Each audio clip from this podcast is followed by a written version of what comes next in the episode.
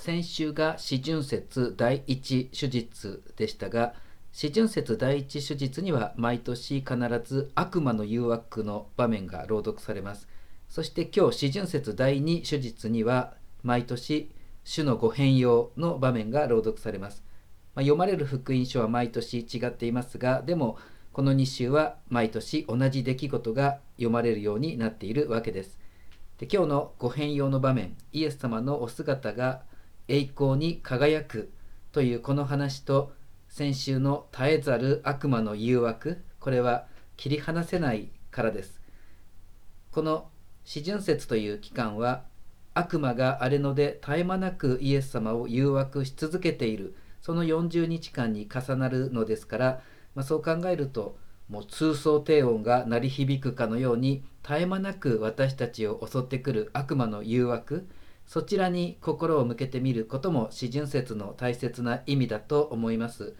まあ、本当に悪魔って自分の仕事にものすごく忠実です。まるで昭和の猛烈社員のように自分の職務を、えー、人を誘惑して神から引き離すという任務を絶え間なく疲れも知らずにひたすら忠実に果たそうとするこの勤勉さあの7つの大罪の一つに怠惰というのがありますが悪魔の方々は怠惰なんかには無縁でもうこの点にかけては全く悪魔的ではありません。それでこの絶えざる悪魔の誘惑ということを認識していることが私たちの救いにとってはとても大切ではないでしょうか。例えば私たちがさまざまなネガティブな気持ちに襲われる時そこに絶えざる悪魔の誘惑ということが見えてくればかえって救いも見えてきます。まあ、ネガティブになるのは悪魔のせいであって自分のせいではないということが見えてくるからです。聖書を読んでいればわかるように悪魔はいつもイエス様に全く歯が立ちません。だから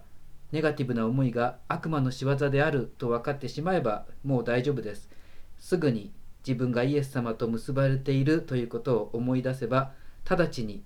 悪魔に打ち勝ちます。まあ、絶えざる御助けの聖母というイコンがありますがまさに絶えざる悪魔の誘惑こそが私たちの心を絶えざる神の御助けに向けさせてくれます、まあ、こう考えると悪魔というのは実は私たちの救いのために力を貸してくれているありがたい存在のようにも思えてきます。それはあたかも最近のヒーローものの主人公はかつての昭和の完全無欠のヒーローとは違って費用は軟弱装飾系でむしろ悪役の方が強くてかっこよく結果的にその悪役のおかげで主人公が成長させられていくというのにも似ています。まずは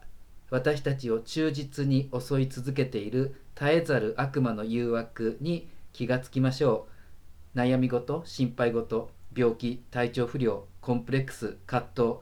そういうものに絶えず苦しめられているのを私たちは感じるわけですがその絶えざる悪魔の誘惑こそそれが見えさえすればそれと同時に絶えざる神様の御助けも見えてくるはずです。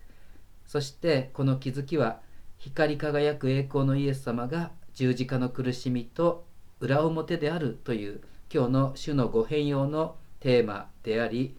悩みや苦しみこそが救いであり永遠の命であるということへと私たちの目を開かせてくれます。